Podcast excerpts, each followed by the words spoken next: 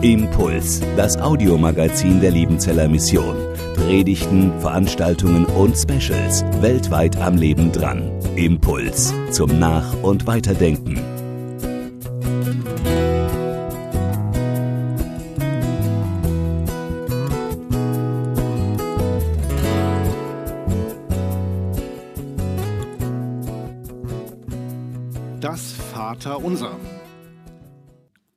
Gebet, das Jesus seinen Leuten gelehrt hat, sicher nicht nur, um es wortwörtlich so zu beten, sondern Jesus spricht dort auch Themenkreise an, die uns inspirieren, weiter zu beten oder in unseren Gebeten an Dinge zu denken, die wir vergessen würden, auf die wir vielleicht selbst nie kämen.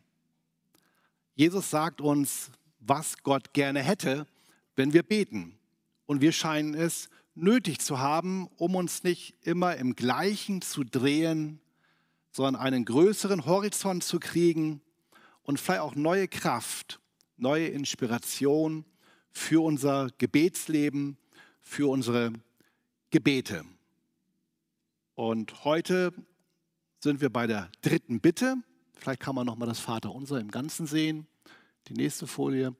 Hier bei der dritten Bitte, dein Wille geschehe wie im Himmel, so auf Erden. Und hier ist so der obere Teil der Bitten, geheiligt werde dein Name, dein Reich komme, dein Wille geschehe, wo wir ganz stark auf Gott, auf den himmlischen Vater ausgerichtet werden. Das soll der Mittelpunkt sein. Dahingehend sollen wir uns ausrichten und es tut uns gut, aber es ehrt vor allem auch ihn, den himmlischen Vater. Und heute eben, dein Name werde geheiligt wie im Himmel, so auf Erden.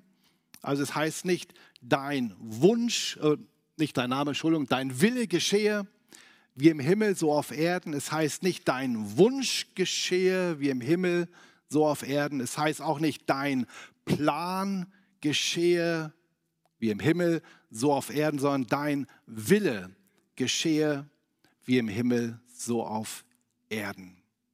Jemand sagte mal, ja, das macht ja den Himmel aus, dass da der Wille Gottes vollkommen passiert. Da ist keine Sünde und keine ungehorsamen Leute oder eigenwillige Menschen, sondern der Himmel ist Himmel, weil da der Wille Gottes vollkommen geschieht. Und immer wo hier auf Erden Gottes Wille geschieht, sei es in deinem Leben, in deiner Familie, in der Welt, immer da bricht ein Stück Himmel an. Ein Stück Glanz der Ewigkeit, wie man das so manchmal auch in Liedern gesungen hat. Und dieses Gebet drückt diese Sehnsucht aus, ja, wir, Herr, bring den Himmel auf diese Erde, indem hier dein Wille geschieht, indem hier das geschieht, was du möchtest, was aus deinem Herzen heraus dein Begehren, dein Wille ist. Und dieses Gebet dürfen wir mit einstimmen und sind eingeladen. Dein Wille geschehe wie im Himmel, so auf Erden. Lukas las erstens schon aus äh, Lukas Kapitel, also Lukas aus Lukas Kapitel 11, Vers 1, dieser Anlass des Gebetes, also die Sehnsucht, Lehre uns beten. Und Lukas hat dann auch eine Art Vater unser, aber etwas kürzer als bei Matthäus. Und wenn wir es beten, dann haben wir diese Version vom Matthäus-Evangelium aus der Bergpredigt. Und beim Lukas fehlt diese dritte Bitte. Dein Wille geschehe wie im Himmel, so auf Erden. Es sind nur die ersten beiden Bitten dort, der Name und das Reich Gottes. Und manchmal hat man überlegt, ja, warum ist das Gebet beim Lukas kürzer als beim Matthäus? Ist es doch Jesus, der es lehrt beide Mal. Ähm, warum hat er nun hier nicht die Bitte um den Willen des himmlischen Vaters? Nun, das kann mehrere Gründe haben. Es kann unterschiedliche Überlieferungen gegeben haben und Lukas hat gar nicht mehr gewusst und hat es so aufgeschrieben. Es kann sein, dass Jesus innerhalb der drei Jahre es öfters gelehrt hat, das Vaterunser oder wie wir beten sollen und nicht immer in der gleichen Ausführlichkeit. Und zum anderen hatten die Evangelisten natürlich auch die Freiheit, Dinge wegzulassen. Das haben sie immer wieder getan, bei dem, was geschehen ist durch Jesus und bei dem, was er auch predigte oder sagte. Johannes sagt ja mal irgendwann, wenn alles aufgeschrieben werden würde, ich meine, die Welt könnte die Bücher nicht fassen. Und so hat Lukas eben diesen Satz nicht, dein Wille geschehe wie im Himmel, so auf Erden. Wir finden ihn eben bei Matthäus. Ich glaube, bei Matthäus ist es irgendwie nicht ein Zufall, er hätte es ja auch weglassen können. Ne? Er ist nicht verpflichtet, die Vollständigkeit aufzuschreiben. Aber der Geist hat ihn so inspiriert, das ganz aufzuschreiben, was Jesus gelehrt hat. Und man merkt so im Matthäus-Evangelium, auch in der Bergpredigt, der Wille Gottes spielt da echt eine große Rolle. Wenn Jesus diese Bergpredigt hält, es geht immer um das, was auch der, der lebendige Gott will. Für seine Gemeinde, für seine Kinder. Liebe eure Feinde zum Beispiel. Tut Gutes denen, die euch Böses tun. Segnet sie sogar ihr sollt nicht töten, ihr sollt nicht die Ehe brechen. Es sind so viele Dinge, wo es darum geht, was Gott möchte, was Gott will. Dein Wille geschehe. Wie im Himmel, so auf Erden. Und es spitzt sich sogar ein bisschen zu in Matthäus 7, 21, wo Jesus sagt, es werden viele Herr, Herr sagen, ähm, aber nicht in das Himmelreich kommen, sondern das tun die, die den Willen des Vaters tun. Das ist schon eine sehr krasse Aussage. Es werden nicht alle, die Herr, Herr sagen, in das Himmelreich kommen, sondern die, die den Willen des Vaters im Himmel tun, die den Willen des himmlischen Vaters tun. Dein Wille geschehe. Da ist Gottes Anliegen. Da ist Gottes Intention. Nicht nur im Himmel, sondern auf Erden, bei uns und in deinem Leben. Und ich glaube, Matthäus ist sehr geschickt, wenn er diese äh, Bitte drin hat, so auch wörtlich, dein Wille geschehe, taucht das nur noch einmal auf. Nämlich wiederum im Matthäusevangelium, Jesus im Garten Gethsemane, äh, wo er kämpft, wo seine Schweißtropfen wie Blutstropfen auf den Boden fallen, wo er um den Weg ringt, es soll ans Kreuz gehen, den bitteren Kelch trinken und wo die anderen Evangelisten nur zitiere nicht mein, sondern dein Wille geschehe, zitiert Matthäus diese Bitte wörtlich für Jesus, indem er diesen zweiten Anlauf im Gebet aufgeschrieben hat. Jesus ging ja dreimal ins Gebet, hatte seine Jünger etwas weiter weg, ihr erinnert euch. Und bei diesem zweiten Mal, wo Jesus dann betet, wenn es nicht sein kann, dass dieser Kelch an mir vorübergehe, so geschehe dein Wille. Und das ist wortwörtlich im Grundtext, wie hier im Vater unser, dein Wille geschehe. Jesus sagt wortwörtlich, wo es ums Sterben geht, wo es um die Erlösung der Welt geht, dein Wille geschehe. Und wir merken, diese Bitte, dein Wille geschehe im Himmel wie auf Erden, sie geht viel weiter, viel größer, viel tiefer als so unser manchmal kleines und größeres Leben, soll ich heute das tun oder dies tun, sondern es geht ganz zentriert auf Jesus Christus. Er hat mal gesagt, das ist meine Speise, dass ich den Willen dessen tue, der mich gesandt hat und seine Werke vollende. Den Willen tun war für Jesus nicht äh, Stress oder Zehrung, sondern Nahrung, Speise. Und er schaute, als er sagte, das ist meine Speise, dass ich den Willen dessen tue, der mich gesandt hat und sein Werk vollendete, vollende, schaute Jesus bei diesem Werk vollenden natürlich ganz auf das Ziel hin, zu sterben für eine verlorene, gottlose Welt und sie zu retten. Und dort in diesem Gebetskampf, wo alles entschieden wird, schon bevor er am Kreuz stirbt, sagt er, so geschehe dein Wille. Und wir merken, dieses Gebet geht auf das, auf das Eigentliche, auf das Größte dass Jesus für unsere Schuld und Sünde und für eine verlorene Welt am Kreuz stirbt. Dahin geht der Wille Gottes. Äh, wenn er diese Welt sieht und wie wir letztes Mal gesehen hatten, wenn er diesen Globus in der Hand hält, dann merken wir jetzt, er hält diesen Globus nicht in der Hand, um ihn zu zerdrücken oder nur zu schauen, wo es überall weh tut, sondern er hält diesen Globus jetzt in seiner Hand mit durchbohrten Händen, in den Händen Jesu von Golgatha um diese Welt zu heilen und um unser Leben zu heilen.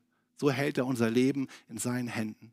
Nicht um uns die Freiheit zu nehmen, um uns zu erdrücken, sondern um uns zu befreien zum Leben, zu einem Leben mit Gott, wo Jesus die Mitte ist. Und weil das mit dem Willen, so geschehe dein Wille, so zentral über Kreuz und Rettung der Welt geht, geht es auch zu uns hin mit diesem Willen. Und Gott sagt mal, äh, oder Paulus schreibt, Gott will, dass alle Menschen gerettet werden und sie zur Erkenntnis der Wahrheit kommen. Und dann schickt Jesus seine Leute aus und sagt, geht in alle Welt, verkündigt das Evangelium.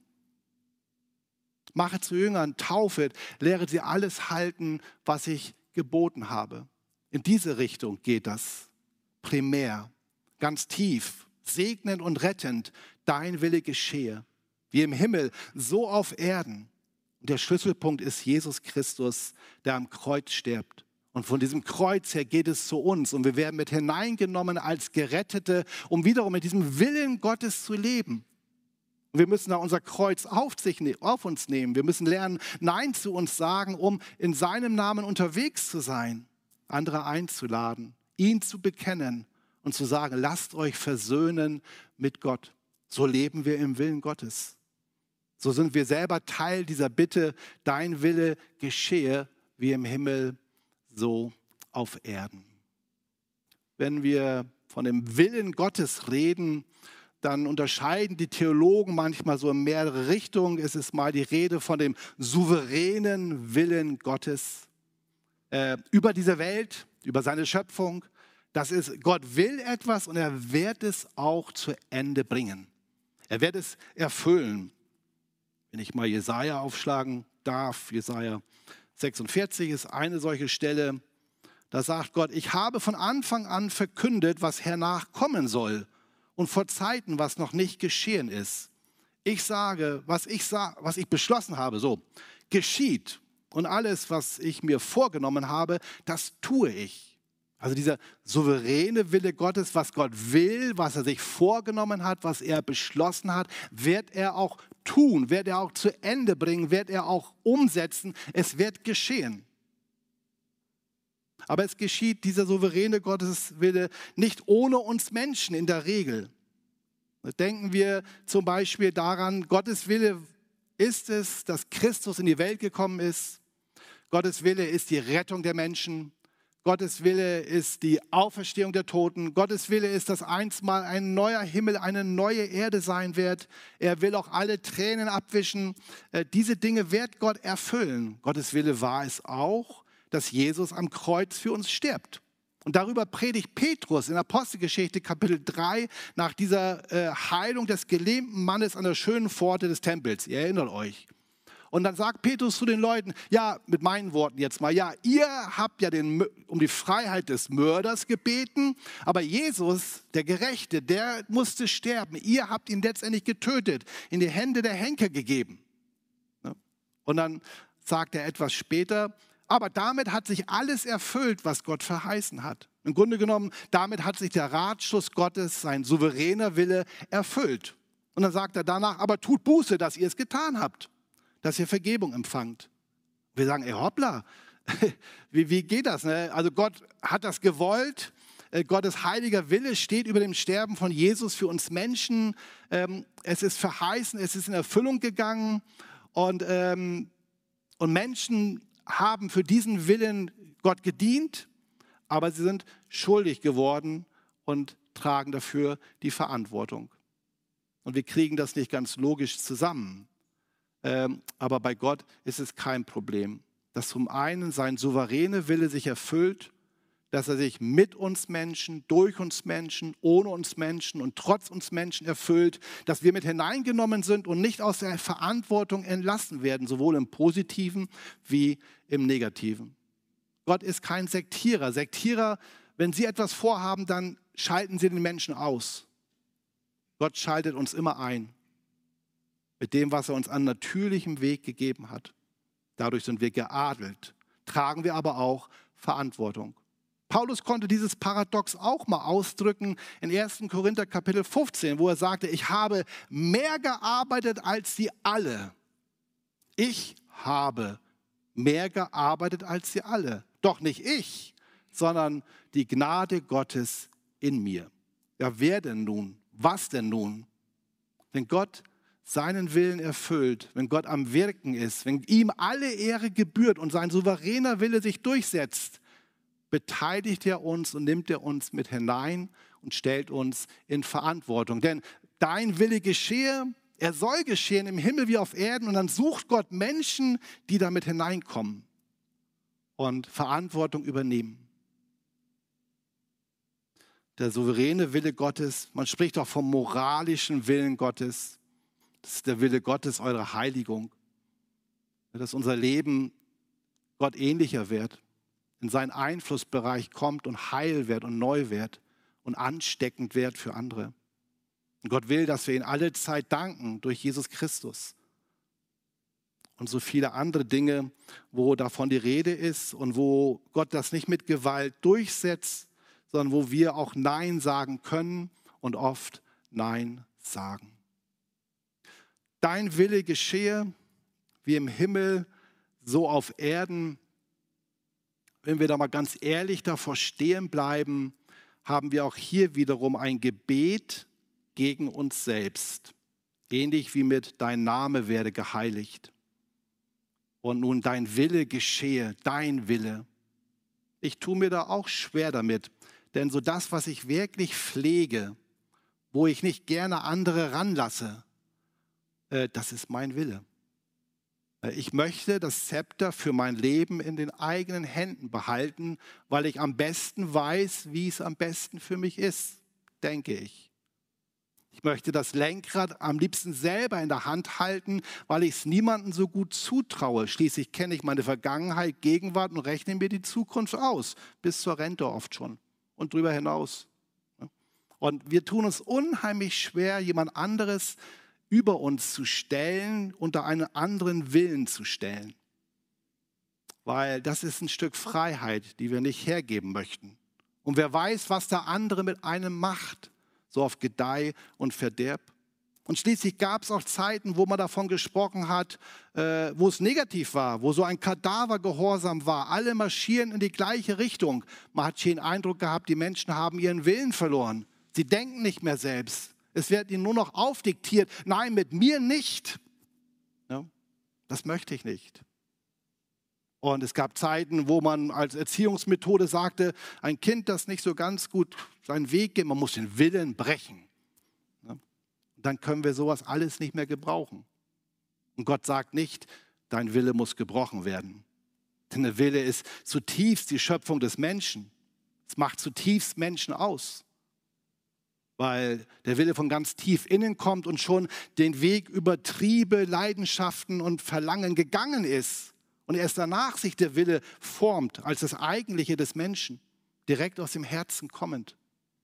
Und das zerbricht Gott nicht, sondern dies, dein Wille geschehe, ist die Einladung, lerne doch in den Situationen und in den Fragen und in den Plänen und Herausforderungen deines Lebens deinen Willen unter Gott zu stellen. Dich ihm unterzuordnen, tatsächlich. Ne? So ein schreckliches Wort, aber ein herrliches Wort, wenn es um Gott geht, dich ihm unterzustellen.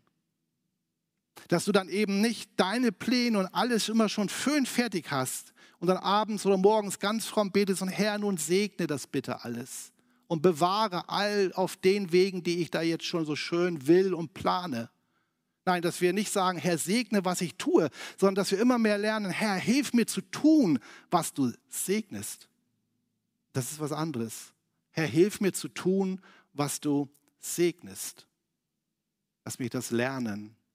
Lass das mein Leben verändern und mit hineinnehmen in deine große, eine große Bewegung, dein Wille geschehe, immer wieder zum Letzten, dass er geehrt wird und dass sein Heil, seine Rettung diese Welt durchdringt und Menschen ja Rettung bringt von Jesus Christus.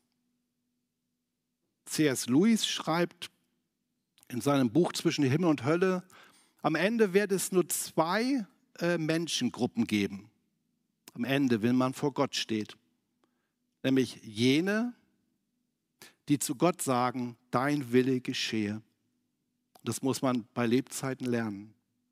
Und jene, zu denen Gott am Ende sagen wird, dein Wille geschehe. Und kannst du eine ganze Ewigkeit deinen Willen ausbaden. Und sagt, diese beiden Gruppen wird es geben. Und ich sage mir, oh Werner, ich möchte zu dieser ersten gehören. Ich möchte das Gebet nicht dahin plappern, sondern ehrlich beten, Herr, dein Wille soll in meinem Leben geschehen. Äh, nimm mich mit hinein in deinen Willen. Und ich möchte meinen Willen, ich möchte es immer mehr lernen, ihn dir zu unterstellen. Das ist ja wie beim Autofahren. Äh, so als Vater und mit kleinen Kindern und so, da fährt man halt Meistens ist man am Lenkrad, die Frau sitzt noch hinten bei den Kindern. Und irgendwann kommt mal die Zeit, wo auch da mal die Kinder Führerschein haben und dann auch mal die Frage auftaucht, Papa, kannst du mal da ein bisschen an die Seite rücken oder mal nach hinten gehen äh, und lass mich mal fahren. Boah, das fällt einem richtig, richtig schwer, ne? so das Lenkrad da aus der Hand zu geben. Und äh, da jetzt mal jemand, jetzt gerade mal 18 geworden, äh, das Lenkrad zu übergeben. Und ist Gott nicht 18, sondern er ist ewig. Aber die Frage ist ja, wenn wir unser Leben mal mit so einer Autofahrt vergleichen, dann fahren wir ganz unterschiedliche, und ganz unterschiedlich. Manche haben die ganze Zeit das Lenkrad selber in der Hand. Und wenn es gut geht, sitzt Gott rechts nebenan. Und er soll mal eingreifen, wenn ich mich vertue und nicht weiter weiß. Also, dass Gott mal sagt, du, da solltest du lieber mal links abbiegen. Äh, und wenn ich mich mal vertue mit den Hebeln, dann darf er schon gern mal eingreifen und was sagen. Bei manchen sitzt er auch hinten auf der Rückfahrbank darf man ab und zu auf die Schulter tippen und mir ein paar Tipps geben. Aber das geht bei Gott nicht. Zumindest nicht, wenn ich ein Leben mit ihm und zu seiner Ehre leben will, dann geht das nicht. Gott ist da eitel. Er ist nicht nur der Retter, er ist auch der Herr. Und er sagt, Mensch, übergib mir das Lenkrad deines Lebens, das Steuer deines Lebens. Äh, wage es doch da mal rechts Platz zu nehmen und lass mich das Steuer übernehmen und vertraue mir. Und da kommen wir beim entscheidenden Punkt. Äh, wenn wir uns fragen, ja, ich möchte Gottes Willen tun, äh, will ich ihn tun? Äh, ich möchte, dass sein Wille über meinem Leben geschieht und nicht mein Wille mein Königreich ist, wie es bei den Männern oft der Fall ist. Und mein Wille ist mein Königreich und abends ab 18 hat mir keiner mehr reinzureden. Äh, sondern wenn ich das wirklich möchte, dann sind wir bei dem Punkt Vertrauen. Ich lasse jemand nur an mein Auto steuern, wenn ich ihm vertraue wenn ich weiß, er kann es, wenn ich weiß, er meint es gut, wenn ich weiß, das Ziel, alles, es passt. Und so ist Ungehorsam und Vorbeileben am Willen Gottes immer auch eine Frage nach Misstrauen und Vertrauen. Mein Leben jemand in die Hände geben und sagen, mach, was du willst. Mein, das Zepter abgeben bei Gott und sagen, regier du und ich tue, was du sagst. Das kann ich ja nur, wenn ich, wenn ich wirklich weiß, Gott ist gut. Er ist nur gut. Er ist durch und durch gut. Gott ist Liebe und seine Gedanken sind Frieden. Und er kennt sich absolut besser aus wie ich mit meinem Leben. Und wenn er bei einer Freundschaft einen Strich durchmacht und ich sagte, nein, das gibt's nicht, das wäre das Beste, was mir passiert wäre, ich Schritt für Schritt Vertrauen lerne, aber wenn der Vater im Himmel das so sieht und will, er weiß es besser. Nach drei Jahren sagt man dann, boah, Gott sei Dank. Was wäre mir da passiert? Der Herr hat es besser gewusst. Also es ist immer dieses, dein Wille geschehe, er geschehe in meinem Leben, ich möchte tun, was er sagt, hängt immer mit Vertrauen und mit meinem Gottesbild zusammen. Und dass Gott gut ist, können wir zum einen wissen, wie ich sagte schon, der Wille kommt aus dem Herzen. Und Gott ist Liebe. Nicht abgedroschene Liebe, sondern hingegebene aufopfernde, echte Liebe. Und aus dem heraus entsteht sein Wille für mein Leben und für diese Welt. Und ich weiß auf jeden Fall auch, dass das Ziel gut ist. Denn davon spricht die Bibel immer wieder, dass wir für immer bei ihm sein werden, dass wir auferstehen werden, dass er uns was Herrliches bereitet hat und, und so weiter. Das weiß ich. Der Wille kommt aus einem wunderbaren, guten Herzen, aus dem Herzen Gottes. Und Gott zeigt mir ganz, ganz viele wunderbare Ziele mit dieser Welt und mit meinem Leben, mit den Menschen. Und dazwischen sehe ich das oft nicht so richtig. Da bin ich manchmal im grauen Alltag. Aber ich kann mir sagen, boah, ein Gott, dessen Wille aus seinem liebevollen Herzen kommt, der so wunderbare Versprechungen für uns hat, diesem Gott kann ich auch meinen grauen Alltag, die vielen Entscheidungen, diese Dinge anvertrauen, ihm vertrauen und ja wirklich ihn lieben und zu sagen, Herr, nimm hier das Lenkrad, nimm das Zepter, deinen Willen möchte ich gerne tun, wie Jesus selber es uns vorgelebt hat. Das finde ich so ein Schlüsselpunkt, wenn es darum geht, Gottes Wille in deinem Leben, über deinem Leben. Es ist letztendlich eine Vertrauensfrage. Denke ich, ich kann es doch besser? Oder vertraue ich Gott, dass sein Wille vollkommen ist und es niemand so gut kann wie er. Gottes Wille, das ist dieser Dreischritt als Herausforderung für uns oder ein vier, vierfacher Schritt. Erste Frage, will ich wirklich, dass Gottes Wille geschieht? Oder komme ich nicht auch ganz gut zurecht?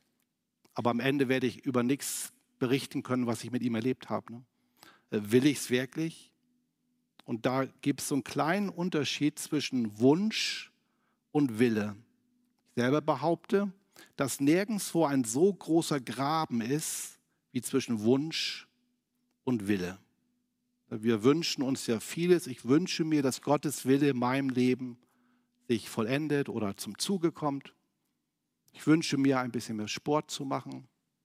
Ich wünsche mir, ein bisschen netter zu meiner Frau zu sein. Ich wünsche mir, treuer, fleißiger. Wir haben so ganz viele Wünsche, aber das hat noch gar nichts zu sagen. Wünsche enden in der Fantasterei. Und manche Leute bleiben ihr lang, Leben lang in, nur in Wünschen stecken. Und sie landen immer in der Fantasterei. Beim Willen ist es so, ein, wenn, wenn ich etwas wirklich will, dann nehme ich den Weg auf mich, dann bin ich bereit, die Kosten zu bezahlen dann fange ich an zu tun und gehe los. Das ist der Unterschied. Wir haben oft mit Menschen zu tun und denken manchmal, der wünscht sich schon seit Jahren. Bleibe ich mal bei dem dummen Beispiel abzunehmen, könnt ihr auch nachher wieder vergessen. Äh, der wünscht sich schon seit Jahren abzunehmen. Und bei jedem Gespräch und nach Weihnachten zehnmal. Äh, aber es, es bleibt bei dem Wunsch. Und dann trifft man immer anders, der will abnehmen. Wir sehen es daran, der schwingt sich auf Fitnessgerät, der fängt an zu joggen, der isst die Hälfte, das isst mehr Mandarinen und Apfelsinen und was weiß ich, ich kenne mich da gar nicht so gut aus. Äh, und da will jemand. So ist es doch, wenn es um unsere Ehe geht. Wünscht man sich die Sachen oder will man sie? Da ist es doch, wenn man dann darum geht, um unser Bibellesen und Beten. Wünschen wir uns das nur, dass wir das ein bisschen mehr möchten, weil wir wissen, es ist gut? Oder wollen wir es? Dann stellt man den Wecker vielleicht anders oder wie auch immer jeder seinen Weg findet. Und das ist schon mal das Erste, wenn es um den Willen Gottes geht und um die Dinge der Veränderung. Wünsche ich das nur? Dann lande ich in Fantastereien und kann gute Reden halten.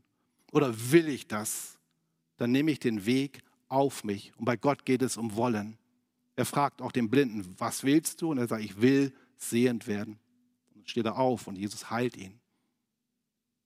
Und das Zweite bei diesem vierfachen Schritt, das ist nur kurz erkennen. Ich muss den Willen Gottes ja erkennen. Die Bibel ist voll mit Gottes Willen. Ich könnte jetzt auch noch andere Dinge sagen, das weiß ich, aber ich habe hier den Eindruck, äh, dass ich nur das mal sagen sollte, weil die meisten sind so schnell mit dem geschriebenen Wort Gottes fertig, mit diesem Schwarz auf Weiß kennen wir ja schon und das ist Bibel und Buchstabe tötet und so. Wir müssen uns anderen Dingen zuwenden, wenn es um den Willen Gottes geht. Ich sage nein. Kann ja mal sein. Aber wir sind mit der Bibel noch lange nicht fertig. Und wenn wir einen Text zehnmal gelesen haben, dann geht es nicht mehr darum, ob wir noch was Neues entdecken und ob wir noch mal einen tieferen und interessanteren Gedanken finden, der unsere Ohren kitzelt. Es geht einfach nur darum, es zu tun. Und da soll mir noch mal jemand sagen, dass er mit der Bibel fertig ist. Was da alles drin steht, es würde jetzt den Rahmen sprengen. Es ist dir gesagt, Mensch, was gut ist. Und die Gebote und die Bergpredigt. Ich kann gar nicht erst anfangen. Da ist Gottes Wille drin. Und es ist gar nicht so schwer, es auf heute umzusetzen. Zumindest nicht so schwer, wie wir tun. Aber der Ungehorsam findet immer einen Weg dran vorbei. Erkennen. Das dritte ist Vertrauen, wie ich schon sprach. Und das vierte, tun. Will ich Gottes Wille? Es ist das Wollen. Dann geht es darum, den Willen zu erkennen. Das ist nicht so schwer, wie wir denken. In der Bibel daheim sein. Es gab hier mal früher ein Kindermissionsfest. Zu meiner Ausbildungszeit, da gab es ein Lied in der Bibel, daheim sein. Und wir haben immer gesungen mit der Bibel nach Heimfahren oder Heimfahren. Wir wollten immer nach Haus. Ne? Aber vergessen habe ich vergessen habe ich es dann nicht. In der Bibel daheim sein, dann wirst du auch den Willen Gottes erkennen. Der Geist Gottes ist mit dabei. Und dann geht es darum, Vertrauen und dann geht es ums Tun. Gottes Wille geschieht, indem man losgeht, indem es geschieht. Gott wird dafür sorgen, aber er nimmt uns damit hinein. Ja, von der Corrie ten Boom, die in Holland Juden versteckte und deswegen im KZ landete, sie meinte, den Willen Gottes getan zu haben, stammt das Zitat, der sicherste Ort auf dieser Welt ist, im Willen Gottes zu stehen. Und das wünsche ich uns.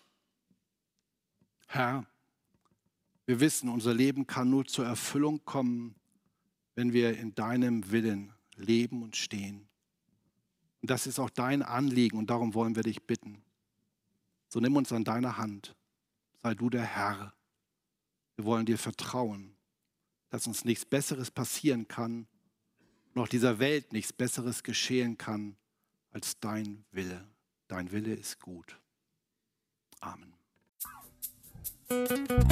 Impuls ist eine Produktion der Liebenzeller Mission. Haben Sie Fragen?